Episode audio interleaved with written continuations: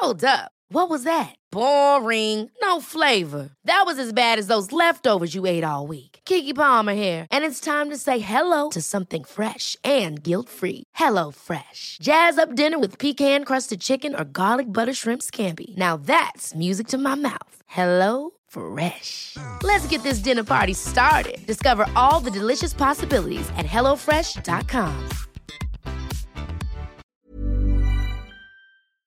Die Vögeln.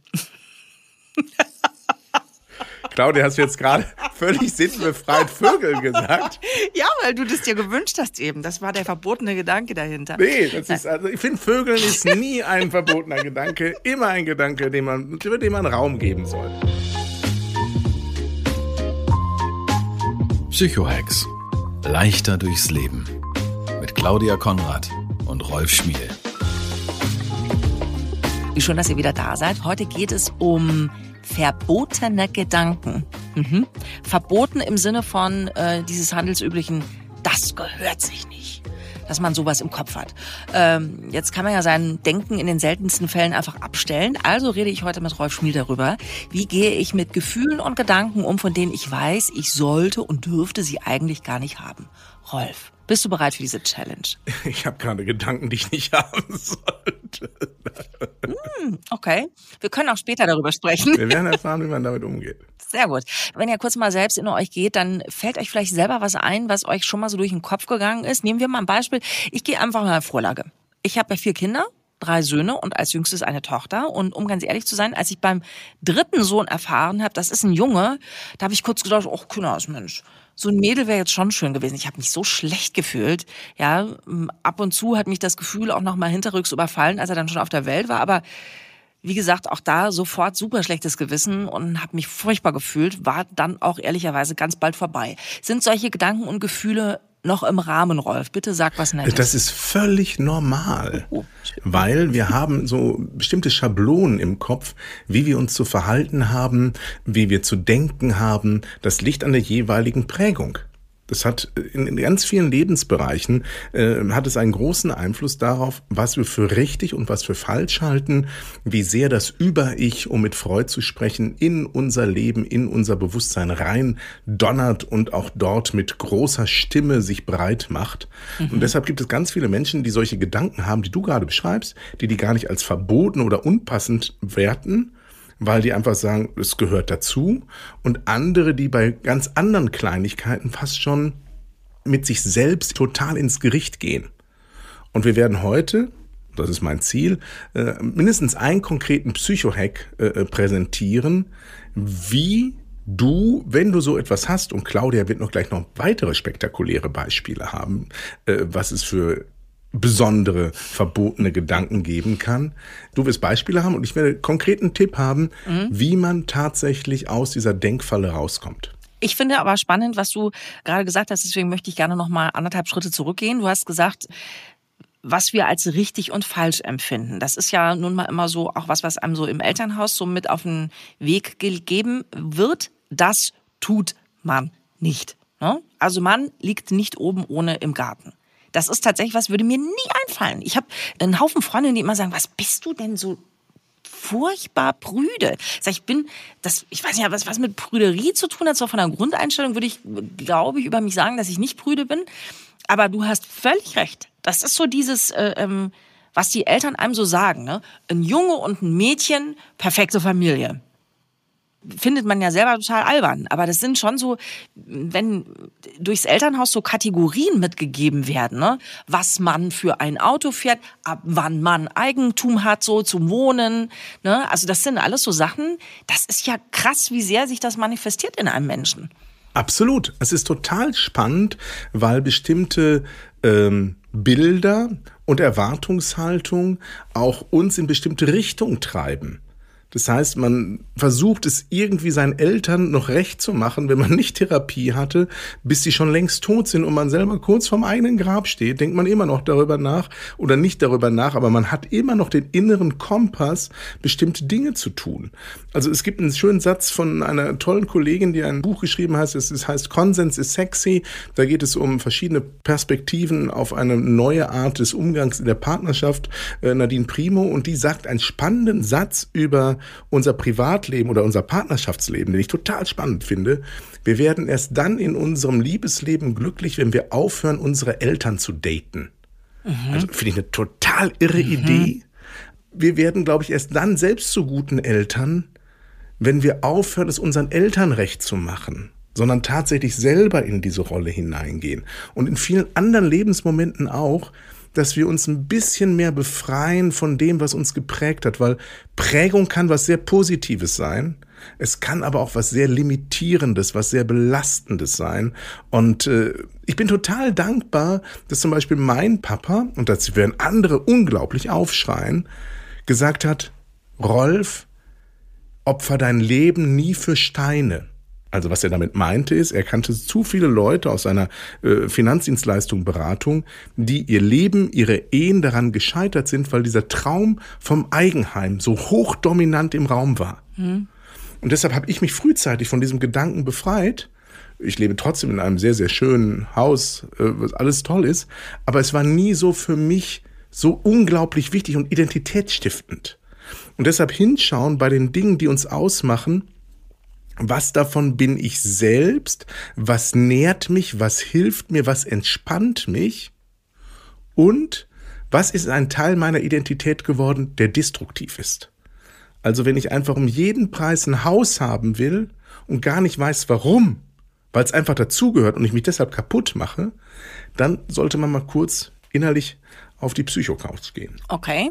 Äh, wenn wir jetzt bei unserem Urthema wieder bleiben, also verbotene Gedanken, dann wird es wahrscheinlich Menschen geben, die in einer relativ freien Umgebung, in einem relativ freien Klima aufgewachsen sind, die werden das dann wahrscheinlich weniger empfinden, oder? Solche, solche Dinge, von denen Sie sagen, das ist ein verbotener Gedanke. Genau. Auch hier, hier wäre ja der verbotene Gedanke, du bist ein wertvoller Mensch, auch wenn du kein Eigenheim hast. Mhm. Jemand, der aber hoch intensiv so geprägt wurde, der denkt, solange ich kein Häuschen besitze, habe ich im Leben verkackt. Egal, ob ich wertvoll dazu beigetragen habe, dass es vielen, vielen Menschen durch mich und meine Arbeit deutlich besser geht. Mhm. Oder dass ich eine glückliche Ehe habe, dass ich eine Partnerin an meiner Seite habe, die total happy ist, dass sie bei mir sein darf und habe immer diesen Maßstab im Kopf. Und das ist auch das Gleiche, wenn ich, was weiß ich, verbotene Gedanke, denke ich ja eher an habe ich jetzt mehr so gedacht, wir haben heute so Dirty Talk-Themen, aber du denkst, ja, so sittlich angemessen und würdest dich ja auch nicht oben ohne in, in den Garten legen. Ich lege mir auch unten ohne in den Garten, aber ist ein anderes Thema. So, also will auch keiner sehen, sage ich dir. Aber Muss noch gießen, das, das fällt mir gerade ein, ja. Kommen wir hier zum, zum, zum eigentlichen Gedanken mhm. ist, bleiben wir mal kurz, auch im Denken von Partnerschaften. Da gibt es auch Leute, die tatsächlich sich jeden Gedanken verbieten. Und jetzt kommen wir zum Spannenden, freudianisch, alte Schule. Wenn wir uns Gedanken verbieten, ist das freudianische Wort dafür verdrängen. Verdrängen führt immer zu pathologischen Mustern, also zur Erkrankung. Mhm. Verdrängung in Themen rund um Intimität, Liebe und Sexualität führt laut Freud häufig auch zu Perversion. Mhm. Also zu Verhaltensweisen, die dann möglicherweise so problematisch sind, dass sie die Freiheit eines anderen auch vielleicht sogar erschüttern. Deshalb lieber Ja zu deinen Gedanken, gucken, was ist da los und wie kann ich damit umgehen. Der Psychohack dazu kommt doch und vergiss nicht, mich daran zu erinnern, was ist die Lösung. Ja, ja. Äh, weil das habe ich schon häufig in unseren Folgen gehabt. Bitte, liebe Hörerinnen und Hörer, schreibt uns auch, wenn ich wieder mal in meinem Sprechwahn sensationelle Dinge ankündige und dann plötzlich die Folge zu Ende ist und ist noch gar nicht abgeliefert. In der Regel hast du ja mich, äh, um dich dran zu erinnern. Du hast eben um Beispiele gebeten. Ich gebe dir mal noch ein anderes. Äh, du bist in der Partnerschaft und denkst du bei dir, warum war ich eigentlich so dämlich, mich von meinem Ex-Partner zu trennen? Ich bin gar nicht mal so happy jetzt gerade wie mit dem davor. Was macht man jetzt mit solchen Gedanken? Dem Partner kann man es ja schlecht sagen, den Freundinnen auch nicht, weiß man nicht, was daraus wird. Steht ja dann immer im Raum sowas, oder? Oder doch, mit wem bespreche ich denn das? Und jetzt kommen wir zum Psychohack dieser Folge.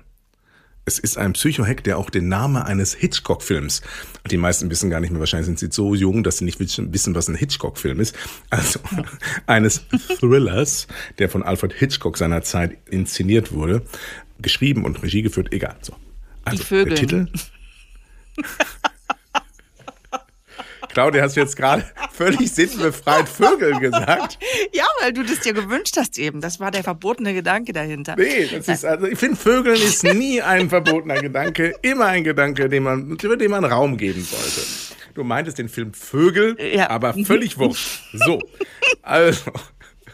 Es gibt den, den alten Hitchcock-Streifen, das heißt der unsichtbare Dritte. Mhm. Und unsere heutige sozusagen Psychohack des Tages heißt der anonyme Dritte. Was versteckt sich dahinter? Ich kenne aus meinem persönlichen Lebensbereich eine Frau, die immer dann, wenn sie Stress mit ihrem Partner hatte, zu guten Freunden gegangen ist und sich über den ausgekotzt hat. Das hat aber zu einem bestimmten Bild über diesen Menschen geführt, weil sie auch diese Informationen über diesen Menschen nie bereinigt hat, wenn es wieder gut lief. Und irgendwann gab es dort ein riesiges Problem, weil sie dann mit diesem Menschen zusammenblieb und wurde abgelehnt, wenn der so, so schrecklich ist und sonst was. Manchmal ist es nicht gut, mit seinen Gedanken, mit seinen Emotionen zu guten Freunden zu gehen. Weil möglicherweise können sie es nicht verstehen, möglicherweise sind sie auch sehr, sehr mit ihren eigenen Dimensionen gefangen und sagen, das würde ich niemals machen, wie kannst du sowas tun? Und der anonyme Dritte hilft einem, übers Reden in bessere Gedanken und Lösungen zu kommen. Also, was ich damit meine ist, der anonyme Dritte kann Taxifahrer sein. Der anonyme Dritte kann Friseur in einer fremden Stadt sein. Der anonyme Dritte kann der klassische Barkeeper in einer Hotelbar sein. Irgendjemand, den du nur punktuell siehst und den du möglicherweise nie wieder siehst. Der aber aus seinem Verhaltensethos, ich bin sofort bei dir, Claudia, mhm. aus seinem Verhaltensethos sagt, ich höre dem Mann zu oder der Frau und gebe ihr einfach einen Rat, wie ich die Dinge sehe. Und häufig sind diese Empfehlungen befreit von bestimmten Klischees. Also ich habe teilweise bessere therapeutische Gespräche mit Taxifahrern, teilweise gar nicht die Sprache verstanden haben, gehabt, als mit irgendeinem schlechten Psychotherapeuten, mit dem ich gearbeitet habe. Warum? Weil das Entscheidende, auch bei der Gesprächstherapie, ist nicht das, was der andere sagt, sondern übers laute Aussprechen übers laute Aussprechen, den Gedanken rauszukriegen aus dem Kopf und verschiedenartig zu beleuchten, in einem Monolog, aber nach außen gerichtet. Es gibt Menschen, die sind Sprechdenker, die können erst, wenn sie darüber sprechen, ihre eigenen blinden Flecke entdecken oder verstehen, warum das sinnvoll ist und warum man vielleicht nochmal sich mit dem Ex treffen sollte oder sonst was. Mhm aber man muss es aussprechen. Das Aussprechen ist wichtig, aber sprich es nicht aus in dem Kreis, wo es zu einem Bumerang werden kann. Ja. I'm Sandra, and I'm just the professional your small business was looking for. But you didn't hire me because you didn't use LinkedIn jobs. LinkedIn has professionals you can't find anywhere else, including those who aren't actively looking for a new job, but might be open to the perfect role, like me.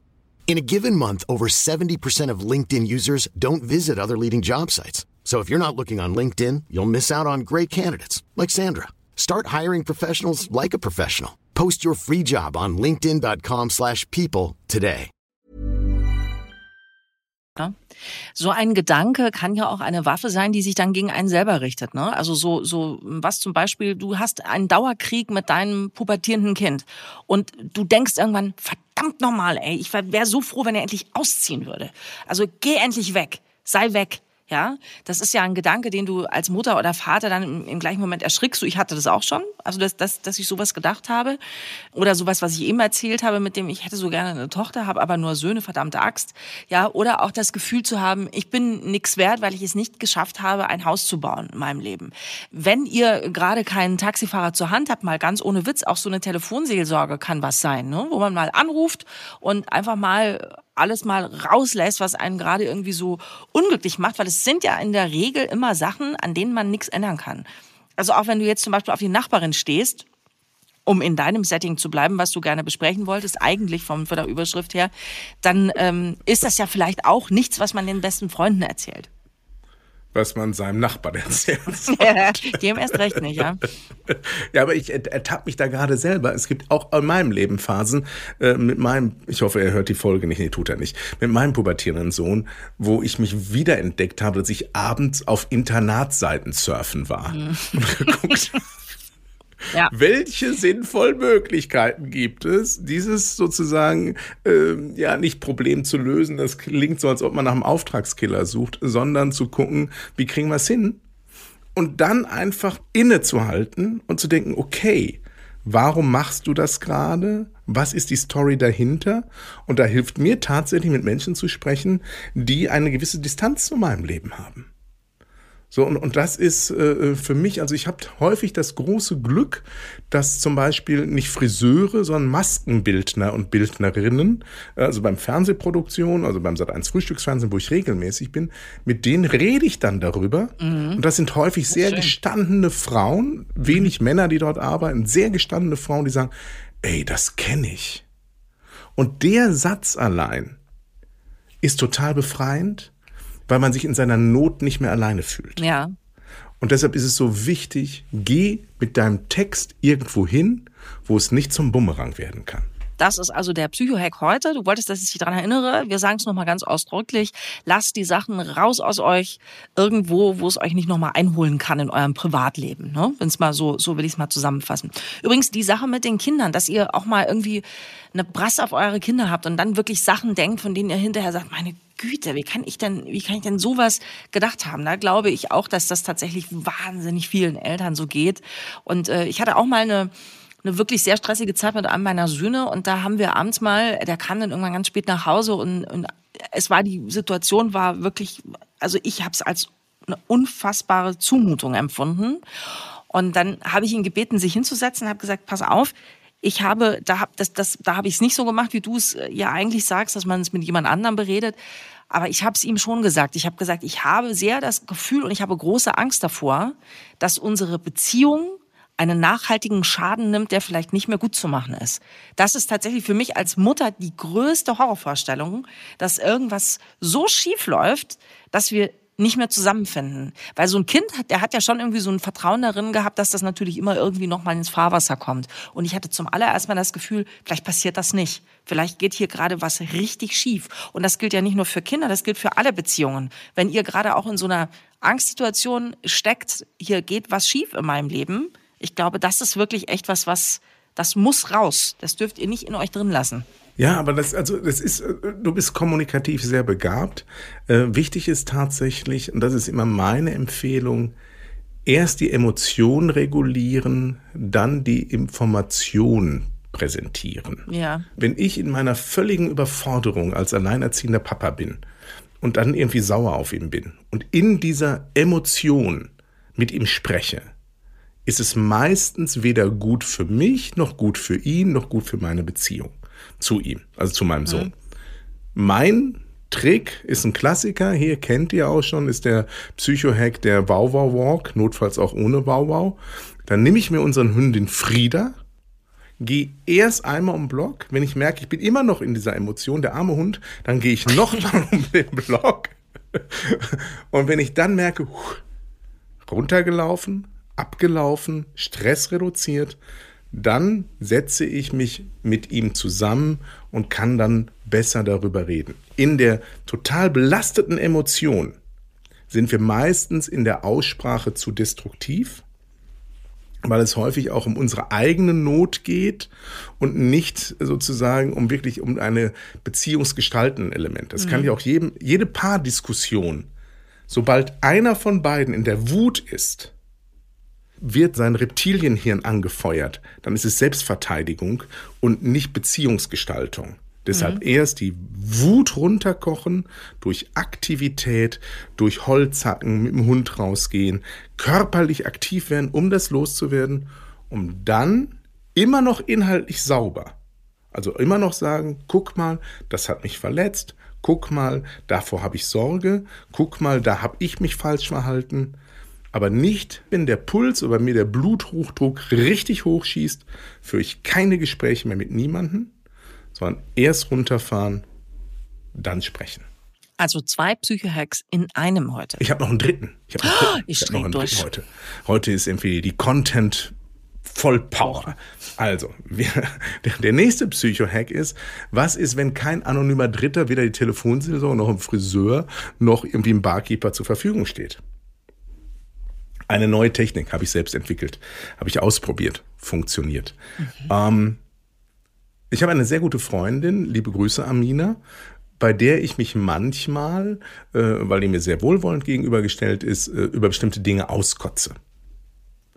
Und irgendwann habe ich gemerkt, die kriegt ja immer nur Nachrichten, wenn es mir schlecht geht.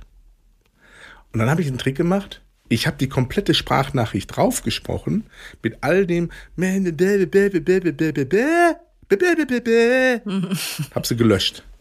War ich immer noch nicht glücklich. Ich habe ihr drei Sprachnachrichten geschrieben, bevor ich sie abgeschrieben habe, ich sie gelöscht. Nach dem dritten Mal hatte ich mich so runtergeredet, dass es mir deutlich besser ging als vorher. Und dann habe ich ihr einfach nur einen lieben Gruß geschickt und sie hat mir wertschätzende, sozusagen interessante Impulse aus ihrem Alltag geschickt, was viel inspirierender war, als wenn ich wieder meinen Müll über sie ausgekippt hätte. Ja. Müll raus, aber nicht beim anderen parken, sondern direkt schreddern. Also direkt löschen.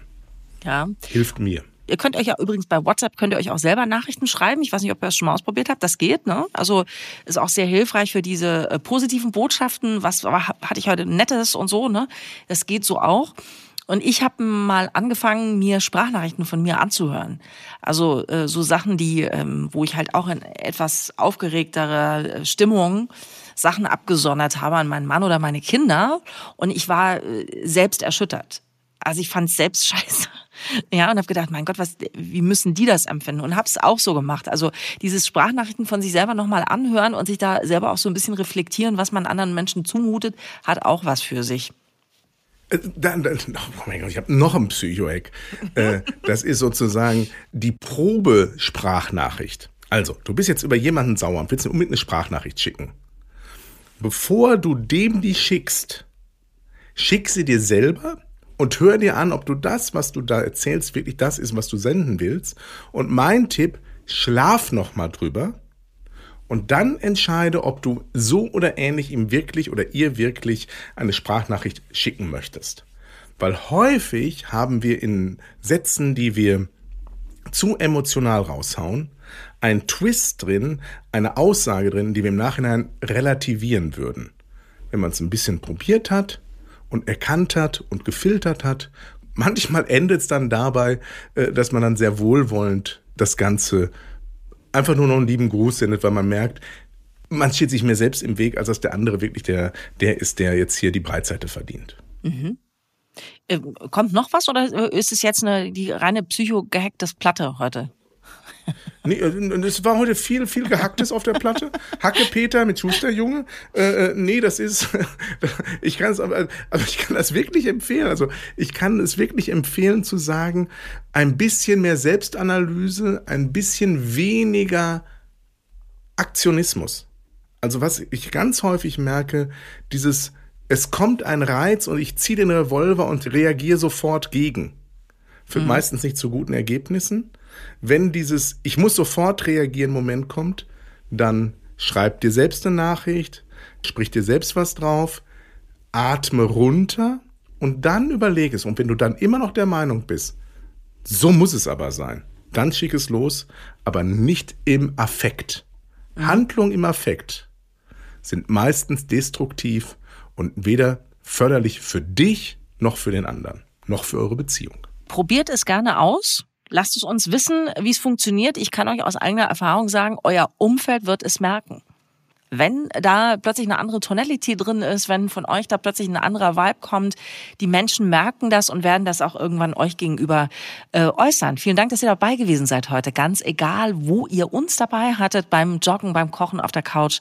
Vielen Dank in jedem Fall für eure Zeit und meldet euch gerne über podcast.psychohex.de. Warum wird hier gekichert im Spielchen Äh, Hintergrund? oder bei dem, bei dem Filmtitel, den du vorhin genannt hast. Den habe ich ja etwas variiert. Ich werde das nicht wiederholen. Aber wohl den Gedanken finde ich, finde find ja wenige Dinge, die ich pervers finde. Das finde ich schon unangemessen. Diese Gedanken finde ich verboten. Ihr Lieben, tschüss. Trotzdem viel Spaß. Gas geben. Psychohex. Leichter durchs Leben mit Claudia Konrad und Rolf Schmiel.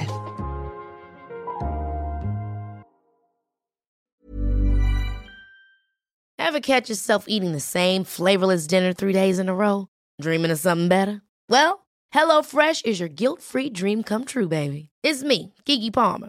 Let's wake up those taste buds with hot, juicy pecan-crusted chicken or garlic butter shrimp scampi. Mm. Hello Fresh. Stop dreaming of all the delicious possibilities and dig in at HelloFresh.com. Let's get this dinner party started.